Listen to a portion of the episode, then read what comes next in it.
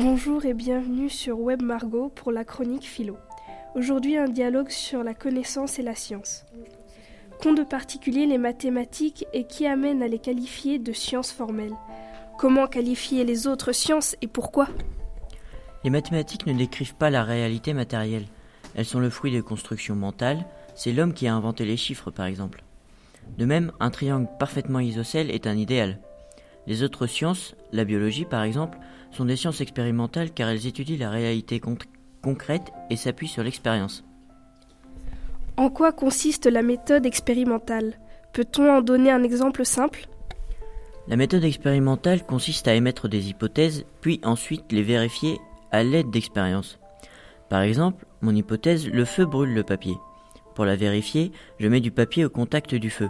Et en effet, le feu brûle le papier, donc mon hypothèse est vérifiée. Qu'est-ce que le problème de l'induction rencontré par les sciences empiriques? L'induction, c'est partir d'un cas particulier pour généraliser. Le problème pour les sciences empiriques, elles ne peuvent pas observer tous les cas qui existent par exemple. Si je dis tous les éléphants sont gris, eh bien rien ne dit que je vais rencontrer un éléphant rose. Donc les sciences empiriques ne sont jamais à l'abri d'un contre-exemple. Qu'est-ce qui rend une théorie scientifique selon l'épistémologue Karl Popper? Peut-on dire strictement qu'une théorie scientifique est vraie dans cette perspective? Pour Popper, une théorie est scientifique quand elle prend le risque d'être contredite, falsifiée.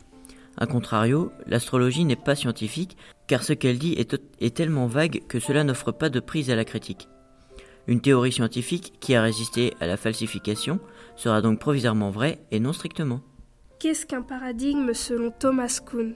En quoi cette notion de paradigme permet-elle de penser le progrès scientifique? Ce qui fait l'objet d'un euh, un paradigme tout d'abord, c'est ce qui fait l'objet d'un consensus entre les scientifiques d'une même époque. Ce sont les valeurs, les méthodes, le cadre de pensée qu'ils partagent. L'évolution des sens n'est pas un simple progrès linéaire, mais s'effectue par des changements de paradigme. Quand un paradigme ne permet plus de traiter de nouveaux problèmes, il y a une crise, et petit à petit la mise en place d'un nouveau paradigme. Par exemple, la physique est passée du cadre newtonien à celui d'Einstein avec la relativité.